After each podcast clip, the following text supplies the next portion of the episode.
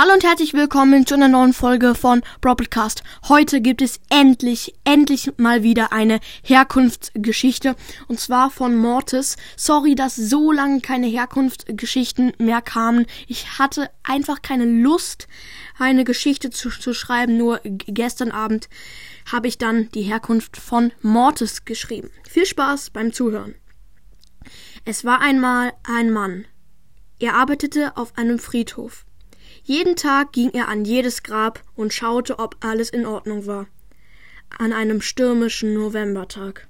Ein paar Wölfe heulten den Mond an, und man konnte eine grausame Stimme hören.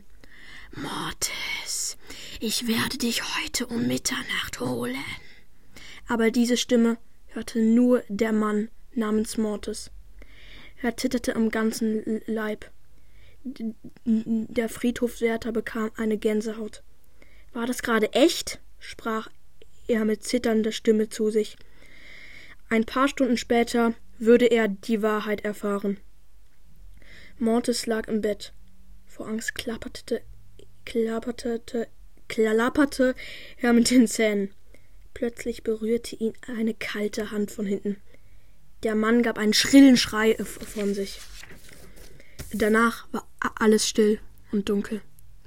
Mortis wachte eine Ewigkeit später auf. Er fühlte sich stark und hatte längere Zähne bekommen. Um ihn herum flatterten Fledermäuse. Bis heute weiß niemand, wieso Mortis zum Vampir wurde.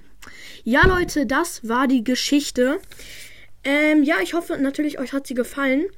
Ähm, ich habe sie meinen, ähm, ich, ich, ich habe sie meinen Brüdern und meiner Mutter und meinem Vater äh, vorgelesen und die fanden das mit dem Friedhofswärter komisch. Wer ist der Friedhofswärter? Ja, wer, wer das gerade nicht gecheckt hat, der Friedhofswärter ist Mortis selber. Ich will halt keine Wortwiederholungen und deswegen, ja, der Friedhofswärter, falls ihr euch gewundert habt, ist Mortis.